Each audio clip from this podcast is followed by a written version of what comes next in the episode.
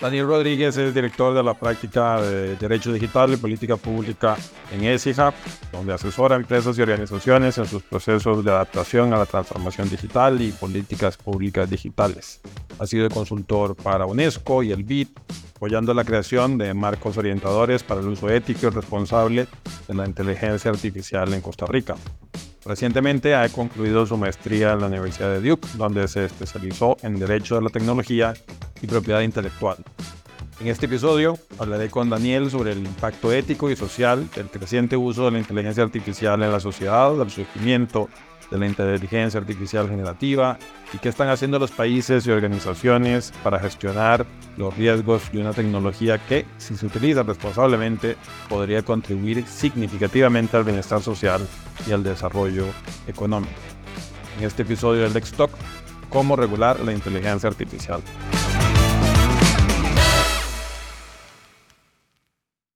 Hola Dani, es un gusto recibirte en los micrófonos del Lex Talk para hablar sobre este tema eh, muy interesante del que vemos noticias todos los días eh, recientemente, que es precisamente la inteligencia eh, artificial. Muchas gracias Mauricio a vos por la invitación. Es un gusto estar acá en, en este programa tan interesante que tenés hablando de un tema además apasionante tan en boga y que creo que va a cambiar nuestra vida eh, para bien, ojalá, a futuro. Ojalá, efectivamente, creo que podríamos decir que la inteligencia artificial no es eh, algo nuevo, sino está entre nosotros desde hace muchos años, aunque quizás en forma más discreta, ¿no? Los, los algoritmos eh, que usamos todos los días a la hora de buscar películas, o de buscar videos en plataformas de streaming o canciones en plataformas eh, de música, eh, el tipo de contenido que se nos presenta en todas las eh, redes sociales ya consiste en la utilización de inteligencia artificial, ¿no? Pero desde que ChatGPT apareció y, y comenzó a convertirse en eh, un concepto, un nombre familiar y de uso casi que cotidiano, eh, en noviembre del año pasado, como que algo se siente diferente. Eh, es un tema que, como decía, lo vemos todos los días abordado en medios de comunicación, en artículos de opinión, hasta en memes. para comenzar, ¿podrías mm, ubicarnos un poco y decirnos qué tenemos que entender por inteligencia eh, artificial y sobre todo qué es lo diferente con esta inteligencia artificial eh, generativa y tal un poco también eh, para qué se utiliza.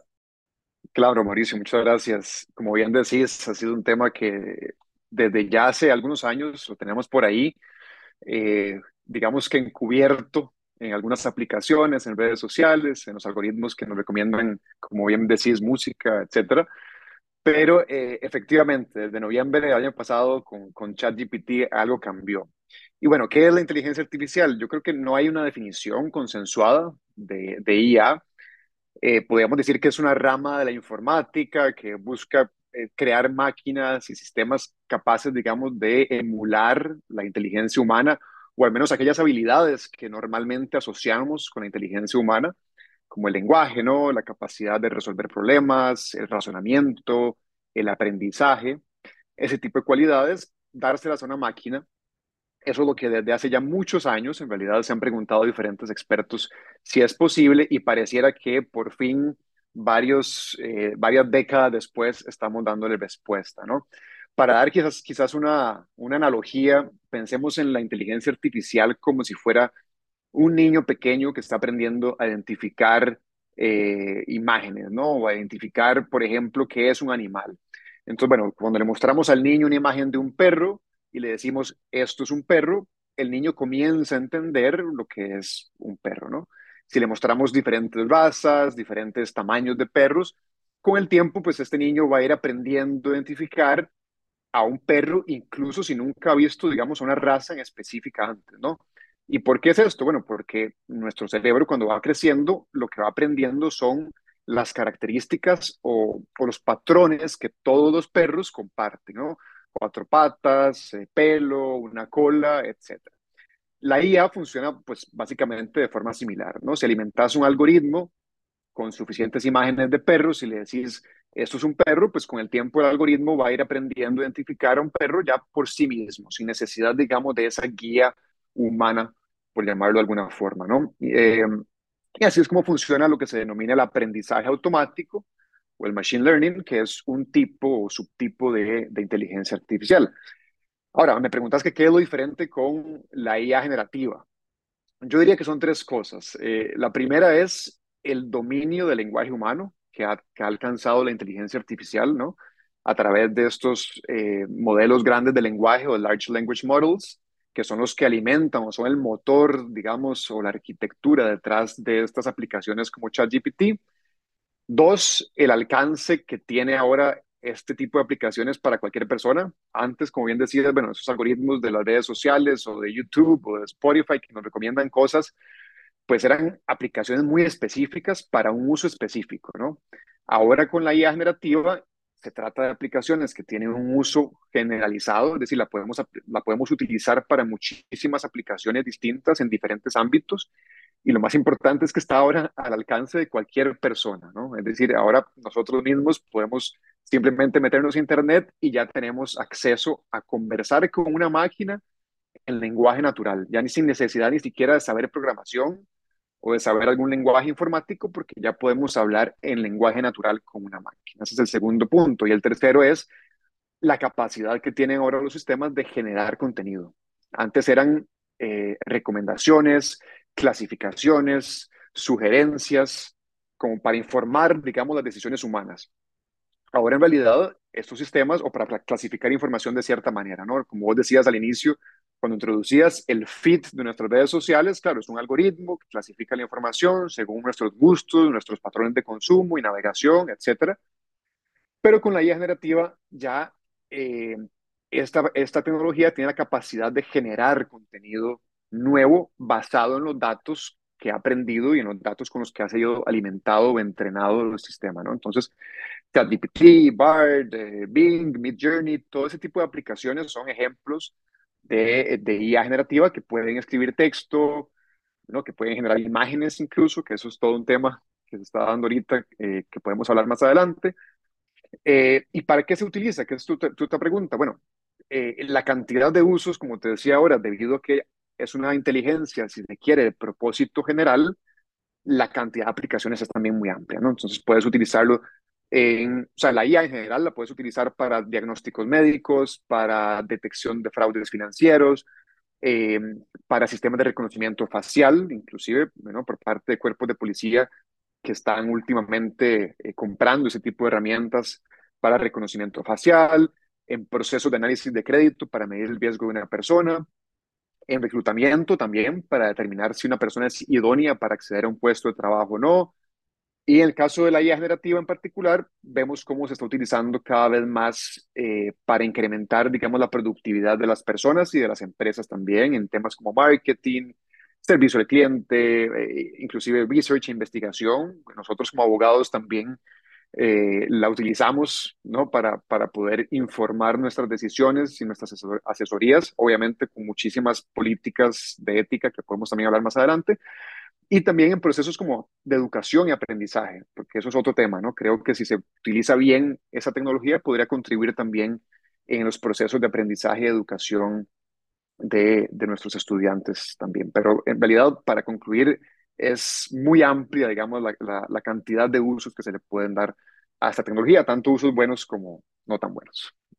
Y sobre eso último es sobre lo que te quiero preguntar ahora, porque en realidad la cantidad de usos eh, de la inteligencia artificial generativa eh, es increíble y sobre todo, digamos, eh, los optimistas del, uso de la inteligencia artificial, pues nos dicen que podríamos estar frente a la herramienta que nos potencie como seres humanos a unos niveles que tal vez ni siquiera podamos dimensionar en este, en este momento. Pero también hay voces más cautelosas y además voces fatalistas, ¿no? Que hablan de los riesgos asociados a la inteligencia artificial. De hecho, un grupo importante de personas relacionadas con los campos científicos y tecnológicos emitieron un comunicado pidiendo que se suspendiera el desarrollo de eh, los proyectos relacionados con inteligencia artificial hasta que pudiéramos saber a qué nos eh, enfrentábamos, ¿no? Entonces, eh, da un poco de vértigo imaginarse que esta herramienta tan poderosa también esté, así como está a disposición de cualquiera de nosotros de forma gratuita, esté también en manos de los malos, ¿no? Y cuáles son esas riesgos potenciales que no solamente grupos criminales, sino en general eh, eh, a qué riesgos son a los que nos enfrentamos ante la inteligencia artificial. Sí, totalmente, Mauricio. Eh, yo creo que toda tecnología tiene una dualidad que es intrínseca, ¿no? es decir, no podemos tener la tecnología solo para bien o para hacer buenos usos de ella, sino que por naturaleza siempre vamos a poder hacer un uso, ¿verdad? tal vez eh, malévolo o perjudicial de la tecnología y eso ha sucedido también en el pasado y seguirá sucediendo posiblemente en el futuro, ¿no? Y también cada vez que sale algo tan nuevo, ¿verdad? Y tan eh, disruptivo, la reacción humana natural es de quizás un poco de rechazo, ¿no? Porque evidentemente tememos a lo que no conocemos y ha sucedido a lo, a lo largo de la historia, ¿no? También con el vehículo automotor, cuando salió, ¿verdad? Que se, se, decía que no, que había que prohibir o poner una persona adelante para que fuera como, ¿verdad? Alertando de que viene un carro y que, pues, que la gente tuviera cuidado, ¿no? Eh, cosas tan, que ahorita nos parecen tan ridículas, eh, en su momento también fueron, ¿verdad? Motivo de preocupación para las personas. Y eso está sucediendo también con la IA. Sin embargo, sí hay preocupaciones muy justificadas. Eh, no, podemos hablar de diferentes. Yo creo que los riesgos y las preocupaciones alrededor de la IA son muy variados, son de muy distinto, distinto tipo. Podemos hablar, por ejemplo, de la privacidad y la protección de datos, que es una de las preocupaciones más grandes.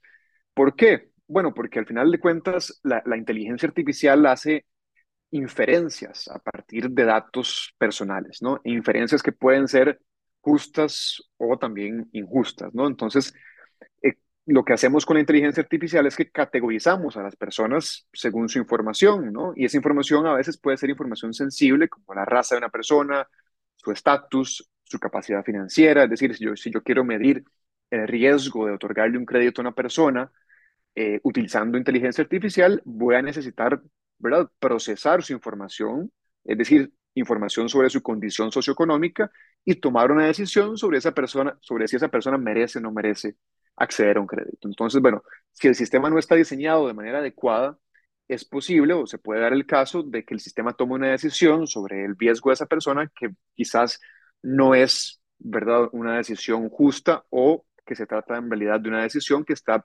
discriminando indirectamente a la persona, ¿no? Lo que me lleva un poco al tema... sí. que te interrumpa un segundo, pero también eh, ahí es importante tomar en consideración lo que explicabas al inicio, que la inteligencia artificial generativa aprende, ¿no? Aprende lo que se le va enseñando y entonces como quien le enseña la inteligencia artificial eh, somos los seres humanos, la inteligencia artificial también aprende no solamente eh, los conocimientos, sino también nuestros propios vicios, nuestros propios pecados y nuestras propios sesgos, ¿no? Entonces está, y hay muchos, eh, eh, en muchos casos se ha demostrado cómo la inteligencia artificial, de hecho, aprende a discriminar, ¿no? ¿Por qué? Porque nosotros discriminamos. Entonces, en buena medida, no, no, no hemos logrado encontrar un filtro de cómo llevar a la vida o a la dimensión digital solamente las cosas buenas de los seres humanos, sino también eh, eh, las cosas malas que hacemos los seres humanos también saltan a, la vida digital, ¿no? Totalmente, totalmente. Eh, lo decís de forma muy clara y, así es. El, a ver, el tema del sesgo, ¿verdad? y la discriminación es uno de los más preocupantes o de los que más preocupan, ¿verdad?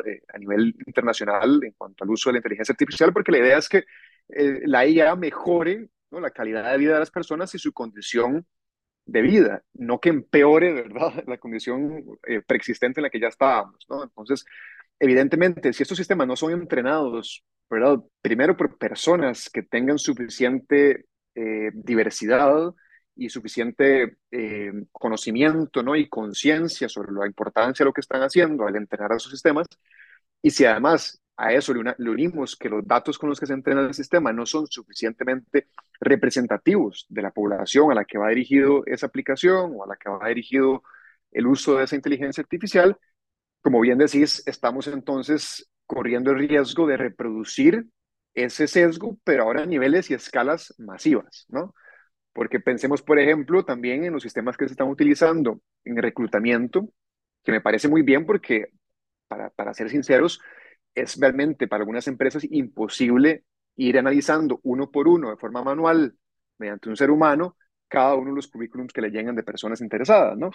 Entonces, claro, la inteligencia artificial ahí puede ayudar a mejorar ¿verdad? la eficiencia en ese análisis. Sin embargo, volviendo al tema que vos traes a la mesa, si ese sistema se entrenó de forma que, por ejemplo, los datos históricos muestran que son más los hombres que acceden a ese puesto que las mujeres, el sistema de alguna u otra manera va a buscar ¿verdad? darle ese trabajo, en, en caso de que estén casi que en comparación los, las dos personas que están optando, va a tender quizás a dárselo al hombre porque los datos históricos con los que fue entrenado contienen un sesgo implícito ¿verdad? en favor del hombre para algunos puestos, ¿verdad? como un ejemplo nada más.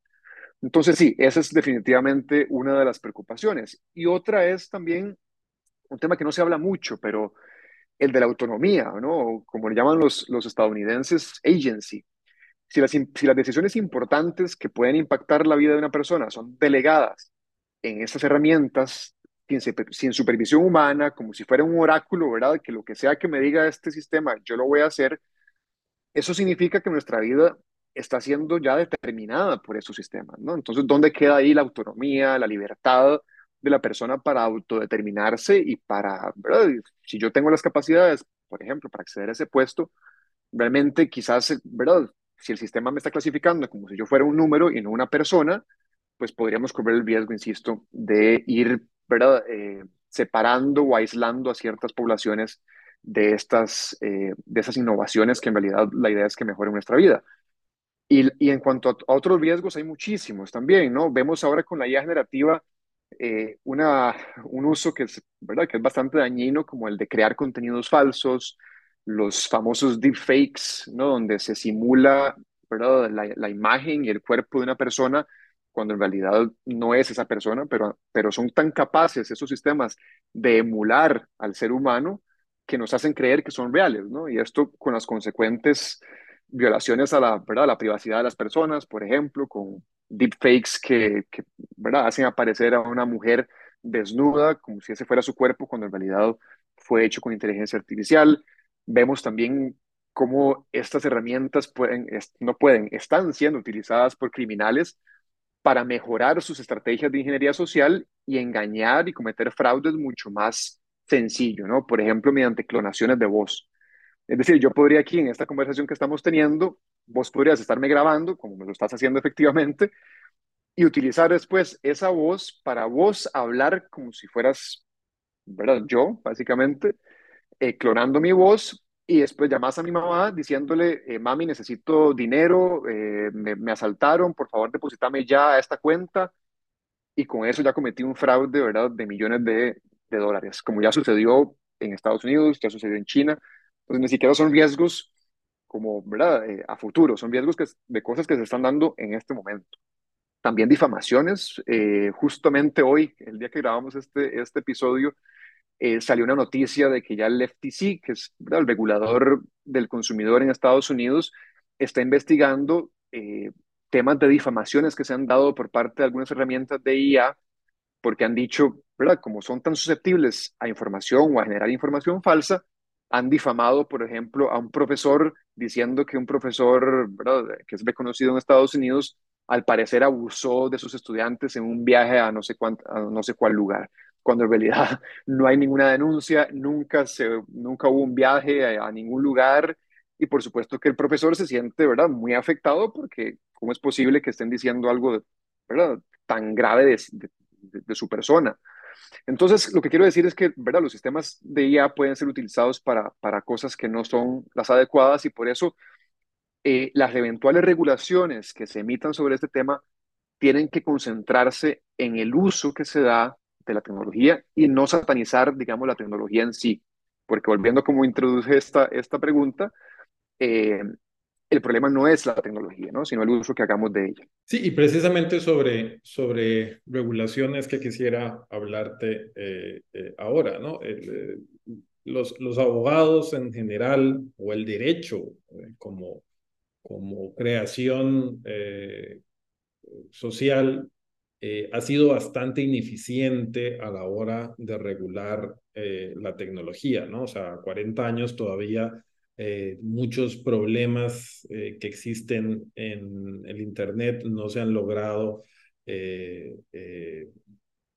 arreglar, como comenzando por algo tan sencillo como la aplicación normativa, ¿no? O sea, cómo enfrentarnos a tecnologías de alcance global con regulaciones completamente localistas eh, eh, aún, ¿no? Entonces, cuando nos enfrentamos a esta nueva tecnología, ¿no? Eh, y a todos estos retos y a estos riesgos que estabas mencionando, em, sin duda alguna a uno le surge, tal vez por deformación profesional, la tendencia a que esto hay que regularlo, hay que proteger em, a las personas de estos riesgos y tienen que haber límites al uso de esta tecnología, pero ahí es donde surge el reto, eh, cómo y cuándo regularlo eh, para proteger a las personas, pero también sin, sin, perdón, sin, sin desincentivar eh, las ventajas que tiene esta, esta tecnología. Entonces, esto necesariamente nos hace poner atención a qué se está haciendo en otras partes del mundo eh, en donde estos temas están siendo abordados y sobre todo, generalmente cuando hablamos de la regulación de la tecnología, volvemos la mirada eh, a Europa, que es donde se está regulando el futuro, ¿no? Pero quisiera que nos hablaras entonces un poco de, de esto, de qué iniciativas conoces de regulación alrededor del mundo y, y, también qué se está haciendo o qué nos está haciendo en Costa Rica eh, al respecto. Claro, es una, es una excelente pregunta, Mauricio, y, y, muy pertinente en este momento donde, donde vemos, ¿verdad?, que es, que es un tema en discusión todos los días en todos los medios, ¿no? Eh, primero hay que partir de una realidad, creo yo, y es que, o de una premisa quizás, todos estamos de acuerdo. Y por todos me refiero a la mayoría de personas y la mayoría de países también, ¿no? Por lo menos de países democráticos, eh, de que hay una necesidad de regular la inteligencia artificial porque estamos viendo que, están, que se están dando situaciones ¿verdad? muy graves eh, y que queremos en realidad incentivar un uso responsable de la inteligencia artificial, poder extraer todo el beneficio y el potencial que tiene esta tecnología pero sin sacrificar derechos fundamentales de las personas y para algunos que también hablan de este tema, incluso riesgos existenciales ¿no? de la raza humana como tal, ¿no? por miedos a una, a una eventual superinteligencia que llegue a dominar. Y eso está, está bien, ¿no? El problema, el problema es que no sabemos cómo hacerlo. y entonces, bueno, eso, eso es una realidad que tenemos que aceptar y que está bien. Creo yo que ese es el primer paso para poder construir soluciones ¿no? a este problema tan, tan complejo, ¿no?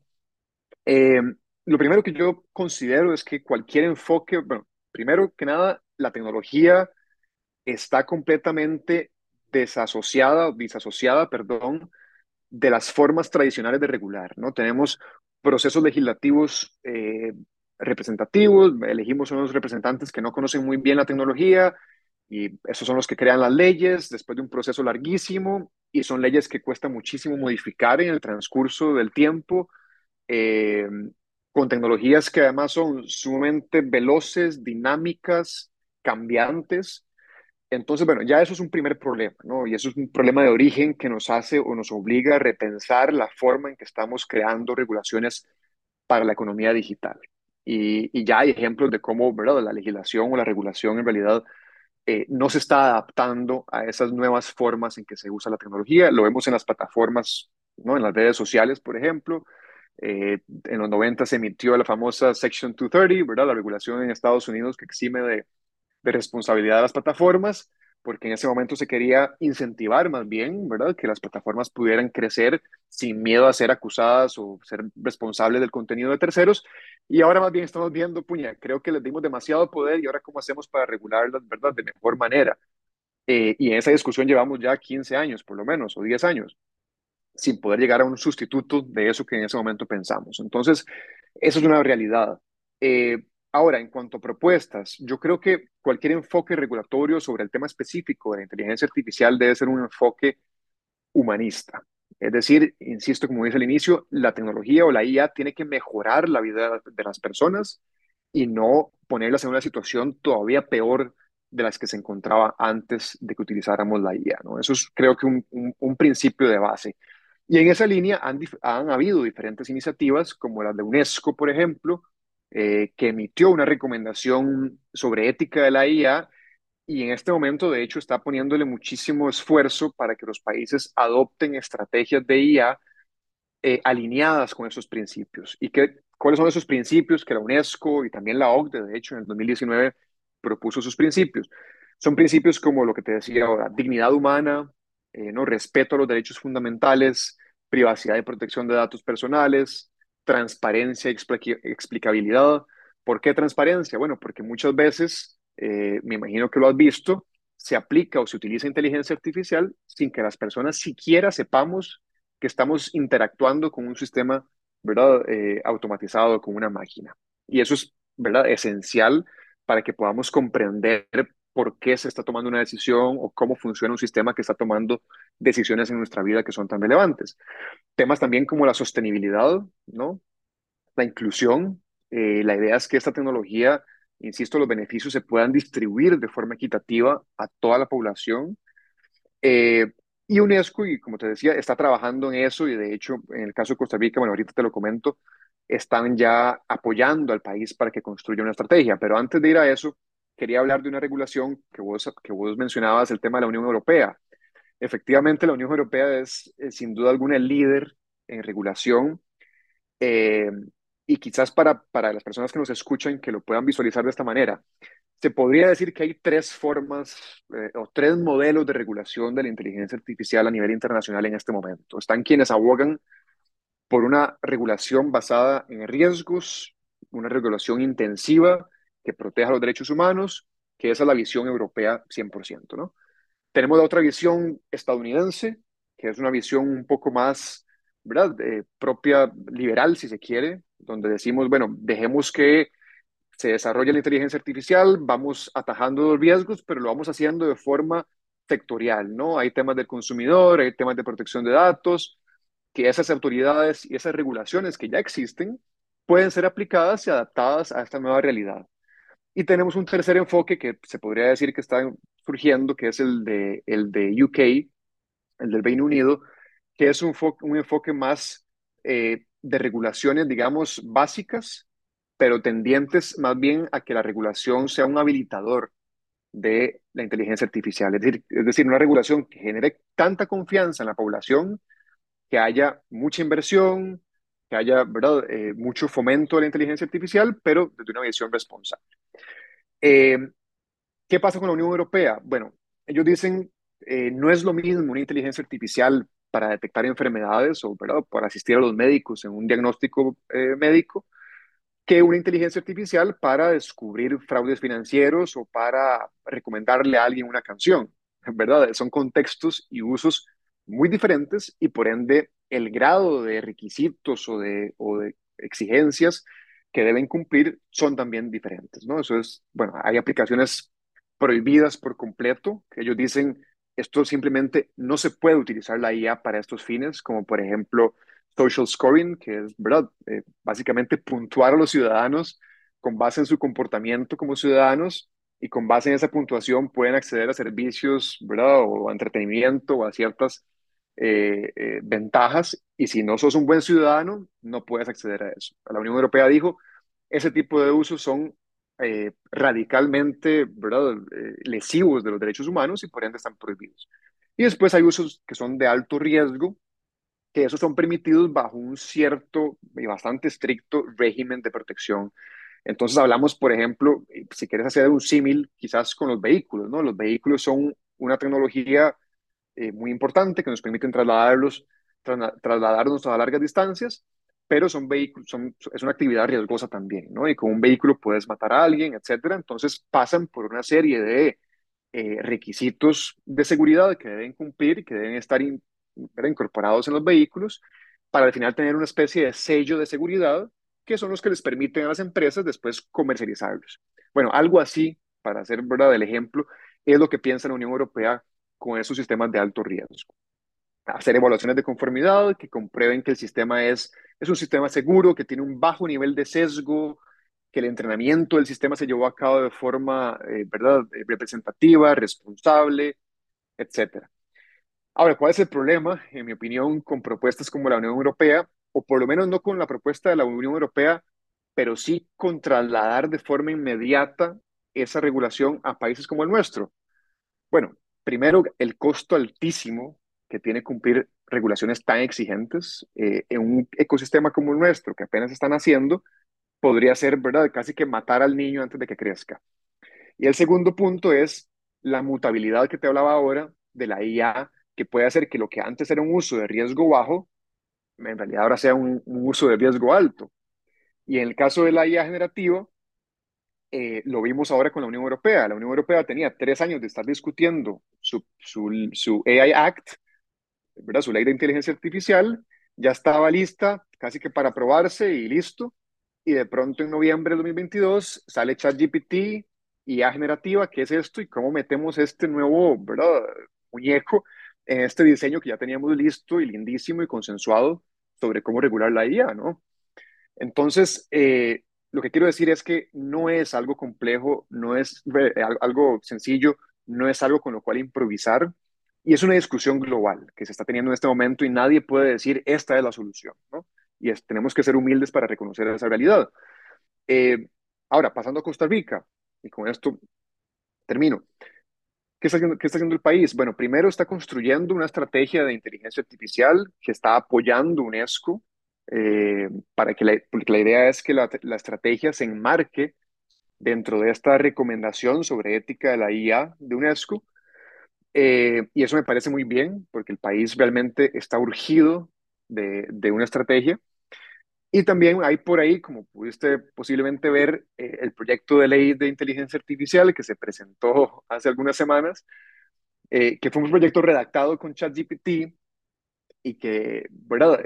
Evidentemente diferentes sectores saltaron porque, ¿verdad? Redactar algo tan importante como un proyecto de ley para regular la inteligencia artificial con inteligencia artificial es básicamente un despropósito, ¿no? y además se le hace y banaliza la discusión, banaliza la discusión sobre todo, ¿no? Porque es lo que estaba diciendo, la Unión Europea tarda tres años eh, estudiando y, y analizando los temas para tener una regulación y adicionalmente luego cuando hay un cambio de circunstancias se replantea todo el proceso y aquí se banaliza la discusión, ¿verdad? Utilizando la misma tecnología para redactar un proyecto de ley, ¿verdad? Entonces, eh, como que lo que se busca es el, el, titular sencillo, ¿verdad? De, ¿verdad? Los diputados usan ChatGPT, pero, pero es algo tan serio que uno no eh, puede entender cómo se banaliza la discusión con este tipo de Totalmente, creo que tocaste, tocaste varios puntos importantes. Eh, el primero es que efectivamente, creo que el, el principal problema de que se haya presentado este proyecto de esa manera es el mensaje que se le da a la población, porque lo que estamos diciendo a la gente es, vean, confíen plenamente en este sistema de inteligencia artificial, al punto de que podemos redactar un proyecto de ley, ¿verdad? De, de, la, de pieza a cabeza, copy-paste, hecho por IA, aquí está. Entonces le decimos a la gente indirectamente, y estoy seguro que no había mala intención, ¿verdad? Son temas que me llevan a otro punto que es sobre educación digital, pero ahorita, lo tocamos si querés.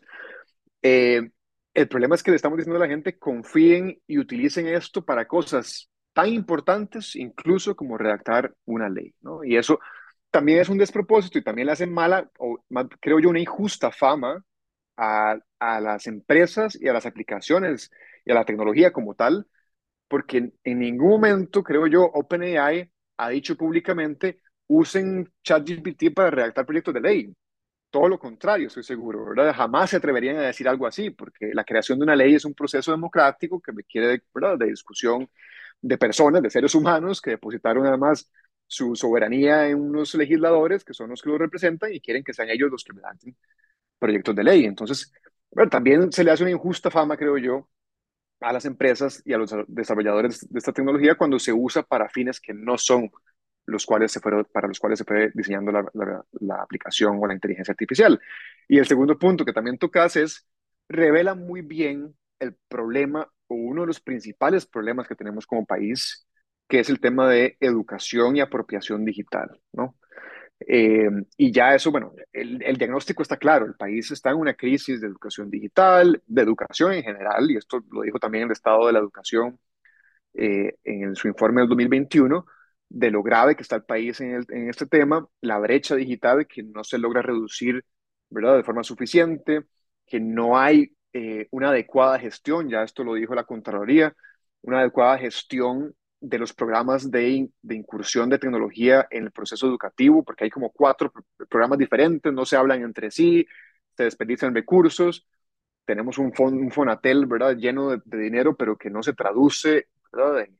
En, en, resultados palpables.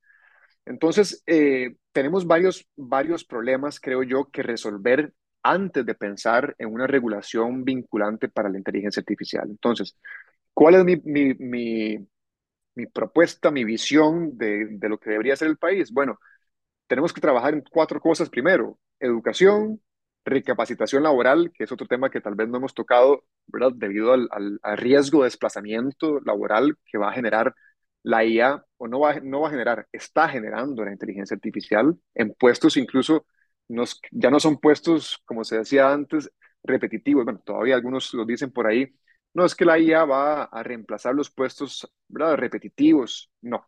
La IA viene detrás, y esto hay que decirlo así, no para crear miedo, porque creo que el ser humano se va a reinventar a partir de la IA, y eso es muy bueno. Pero sí se van a ir reemplazando otros puestos de trabajo mucho más calificados, ¿no? Inclusive puestos como los nuestros, como abogados y demás o al menos algunas habilidades, ¿verdad? Particulares de ciertas profesiones que, ellos, que son un poco más, digamos, que requieren más eh, conocimiento o, o, digamos, habilidades cognitivas. Eh, entonces, creo que yo que hay que trabajar en educación, recapacitación laboral, institucionalidad y, por supuesto, ¿verdad? Infraestructura.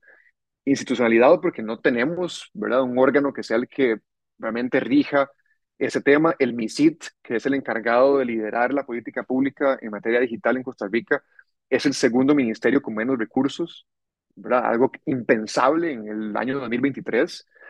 Eh, y el tema de infraestructura, que también falta muchísimo para trabajar. 5G vamos atrasadísimos y sin 5G no, no hay IA y no hay Internet of Things y no hay nada. Entonces, antes de, ¿verdad? de querer aplicar una regulación, primero formemos a la gente que va a aplicar esa regulación, porque de lo contrario se va a quedar en el papel y creemos las condiciones para que las personas puedan utilizar la tecnología de forma consciente, responsable y entendiendo bien cómo funciona. Muy bien, y ya para ir terminando, Daniel, quisiera hacerte una última pregunta. Eh, precisamente eh, ante esta creciente adopción de, la inteligencia artificial eh, y de la cantidad de noticias, de notas, de aplicaciones, de información sobre este tema, eh, las empresas también están comenzando a interesarse mucho en la inteligencia artificial y sobre todo a entender qué pueden hacer con la inteligencia artificial, ¿no? Eh, estos retos que trae la inteligencia artificial a, a la civilización como, como tal, eh, también se ven aplicados a las empresas que están incorporando precisamente la inteligencia artificial eh, con la finalidad de mejorar sus servicios, eh, de incrementar su productividad. Entonces, en este momento del estado de la cuestión, ¿qué crees que pueden hacer las empresas para incorporar la inteligencia artificial de una manera responsable en sus organizaciones? ¿A qué crees que deberían de prestarle atención las empresas en este momento? Gracias, sí, es, una muy buena pregunta eh, y muy pertinente porque tenemos constantemente también consultas de, clientes en esa línea y estamos viendo cómo ¿verdad? está creciendo ese interés de las empresas por saber cómo pueden implementar la IA eh, para mejorar también ¿verdad? su eficiencia, su productividad y demás. Y creo que eh, si hay un rush de las empresas por hacerlo, hay, hay mucho interés de hacerlo y quieren hacerlo ya, pero mi primer consejo es es mejor hacerlo bien que hacerlo rápido, ¿no? Eh, especialmente con una tecnología tan potente, pero que cada vez podría generar, digamos, perjuicios muy, muy graves si no se hace de forma responsable. Entonces, primero, ¿qué deben hacer?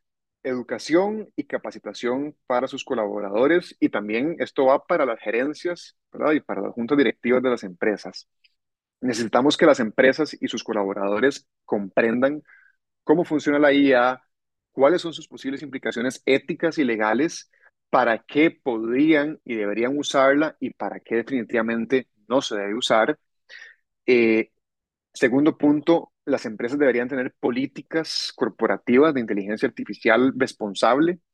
Eh, personalmente a mí me preocupa, ¿verdad? Que esto, estamos viendo, de hecho, y vos lo sabés, cómo colaboradores están utilizando la IA a diario ¿verdad? Introduciendo en ChatGPT, en las otras muchas aplicaciones que existen, información sensible, secretos comerciales o información que podría calificar como secretos comerciales, no solamente de la propia empresa, sino de los clientes de esas empresas, ¿no?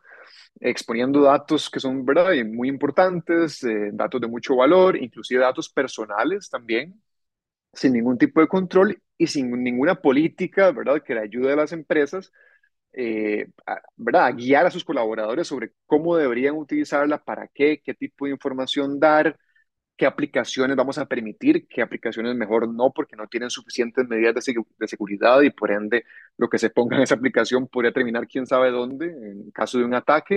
Es decir, son muchas cosas las que se, se deben poner atención y eso es parte, ¿verdad?, de una, eh, o estas políticas deberían formar parte de una estrategia más global de incorporación o de adopción de la IA en las empresas.